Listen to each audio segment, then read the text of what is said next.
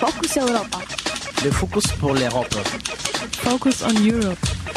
Marcos Europa. Focus Europa. Europa en Focuso. Focus Europa. Fokus Europa. Nachrichten und Themen aus Europa auf Radio Dreieckland.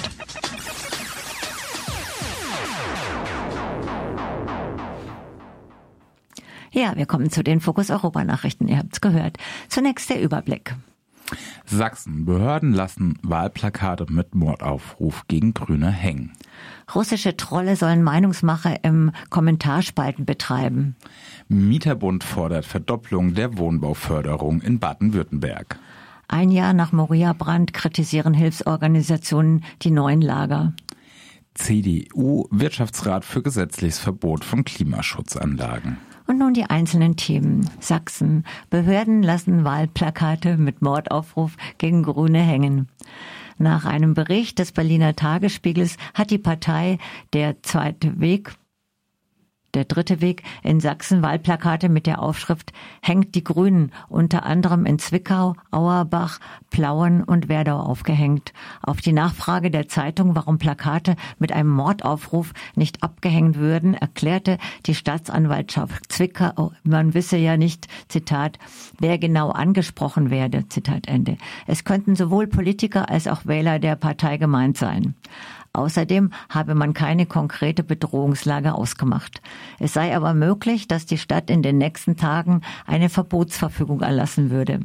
Die Grünen sehen das anders und fordern eine sofortige Entfernung der Plakate. In München wurden unterdessen Polizeibeamte dabei beobachtet, wie sie entsprechende Plakate abnehmen. Der Dritte Weg ist eine neonazistische Kleinpartei, die ihre Sympathie für das Dritte Reich und alles, was dazugehört, nicht sonderlich versteckt.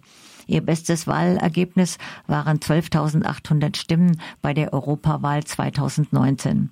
Bei den sächsischen Regionalwahlen 2019 kam sie im Vogtlandkreis auf 1,7 Prozent der Stimmen und in Plauen gewannen sie eine, ein Stadtratsmandat. Die NPD, die zuvor zwei Sitze hatte, war in Plauen nicht angetreten. Das heißt, die Partei hat es dringend nötig, auf sich aufmerksam zu machen. Andererseits muss man die Drohung auch vor dem Hintergrund einer deutlichen Nähe der Partei zu militanten Rechtsradikalen sehen. Aber ganz abgesehen davon, dass Hetze zu Taten führen kann, siehe den Mord an Walter Lübcke, kann man sich fragen, was sich die Betroffenen im öffentlichen Raum alles gefallen lassen müssen. Die sächsischen Behörden sehen da offenbar kein Problem. Russische Trollen sollen Meinungsmache in Kommentarspalten betreiben.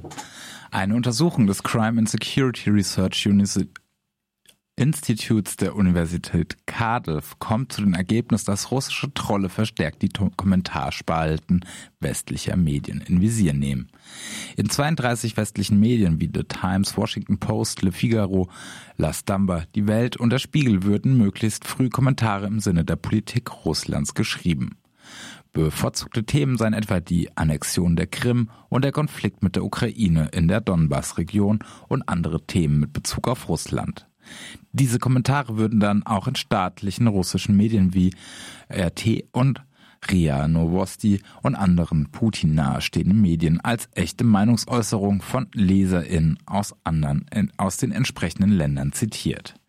Die Artikel finden dann nicht nur in Russland, sondern auch in Ost- und Zentraleuropa große Verbreitung. Insbesondere in Bulgarien soll die, sollen sie die öffentliche Meinung stark beeinflussen. Als Beispiel als Beispiel für verdächtigte Trolle führt der Bericht drei User auf, die Kommentare für die Daily Mail verfassen. Ein User hat seit 2013 über 10.000 Kommentare verfasst. Die beiden anderen Konten wurden erst 2020 angelegt. Der eine User hat sein Konto im November 2020 angelegt und bringt es seither auf über 4000 Kommentare. Der andere ist schon seit Mai 2020 dabei und kommt bisher auf über 5000 Kommentare.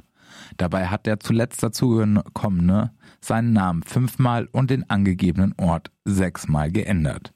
Sein Kollege oder seine Kollegin ist laufend mit Umzügen und Namenswechseln beschäftigt. Dabei ist er zwischen dem 1. März und dem 20. April dieses Jahres 69 Mal umgezogen, öfters zwischen dem Vereinigten Königreich und den USA.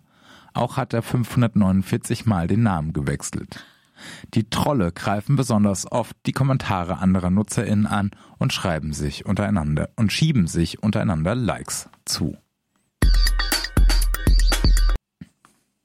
Mieterbund fordert Mieterbund fordert Verdoppelung der Wohnbauförderung in Baden-Württemberg.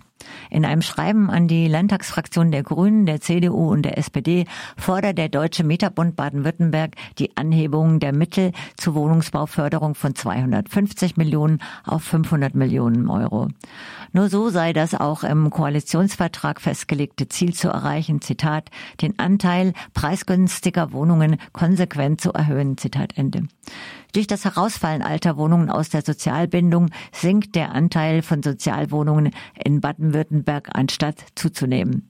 Obwohl etwas mehr Sozialwohnungen gebaut wurden, nämlich im Jahr etwa 700, ist der Bestand an Sozialwohnungen insgesamt in den letzten sechs Jahren um 15 Prozent zurückgegangen.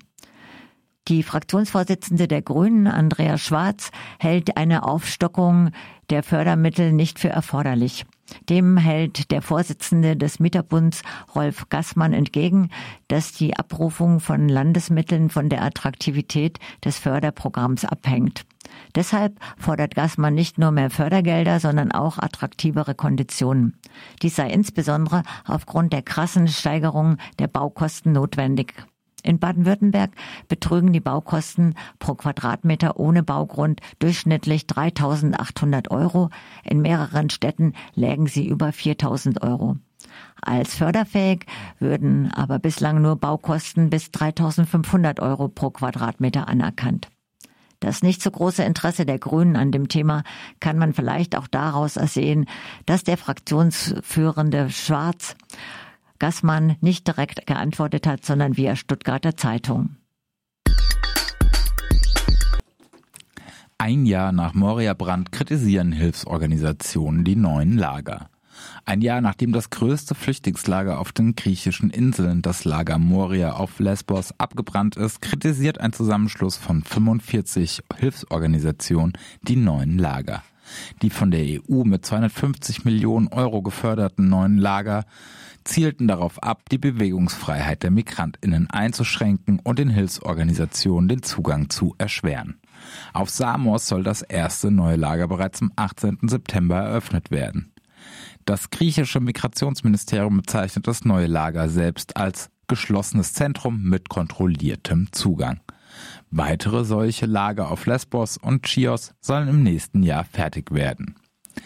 Der asylpolitische Sprecher der Fraktion der Grünen EFA im EU-Parlament erklärte nach einem Besuch auf Lesbos vor wenigen Wochen, im Lager Mavrovuni leben Tausende in Containern und Zelten ohne fließend Wasser und Strom. Das Lager sollte eine Nötlösung sein, aber existiert noch und wird sogar weiter ausgebaut. Die Geflüchteten können das von Stacheldraht und Mauern begrenzte Lager nur eingeschränkt verlassen. Die medizinische Versorgung ist miserabel den Kindern wird das Grundrecht auf Bildung verwehrt, weil sie keine Schulen besuchen können. Die Pressefreiheit wird aktiv durch die Behörden beschnitten und JournalistInnen an ihrer Arbeit gehindert. Zwei Drittel der Schutzsuchenden auf Lesbos kämen aus Afghanistan. Wegen der Machtergreifung der Taliban sei es klar, dass sie ohnehin auf lange Zeit nicht abgeschoben werden könnten. Also müsse ihnen eine Alternative geboten werden.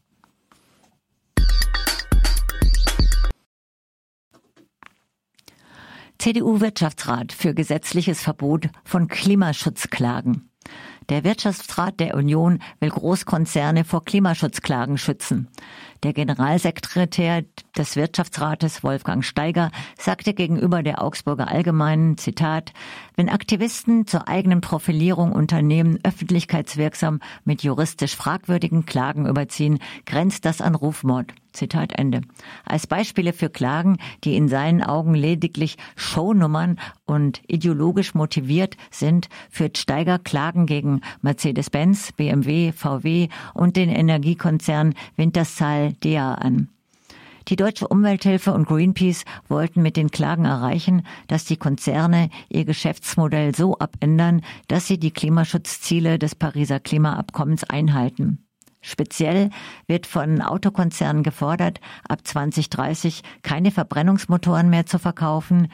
Die KlägerInnen können sich dabei auf die Entscheidung des Bundesverfassungsgerichts vom März dieses Jahres berufen, in dem die Karlsruher RichterInnen ambitioniertere Klimaschutzgesetze eingefordert haben.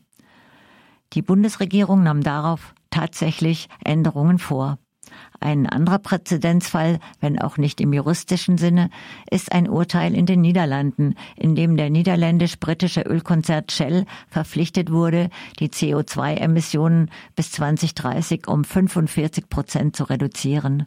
Gegenüber diesem Urteil ging Steiger auf eine formaljuristische Verteidigungslinie. Das Shell-Urteil aus Den Haag sei ja noch nicht rechtskräftig, gab Steiger zu bedenken. Und selbst wenn es bestätigt würde, sei eine Übertragung auf die deutsche Rechtsprechung ausgeschlossen. Das deutsche und das niederländische Zivilrechts seien nicht vergleichbar. So betrachtet gäbe es juristisch gar keinen Grund, solche Klagen mit einem gesetzlichen Verbot abzuwehren.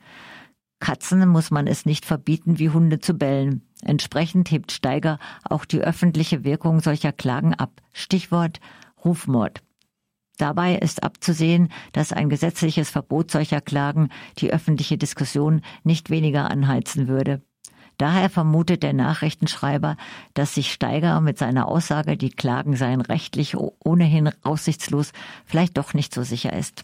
Ja, und der Nachrichtenschreiber ist unser Kollege Jan gewesen. Vielen Dank für die Nachrichten.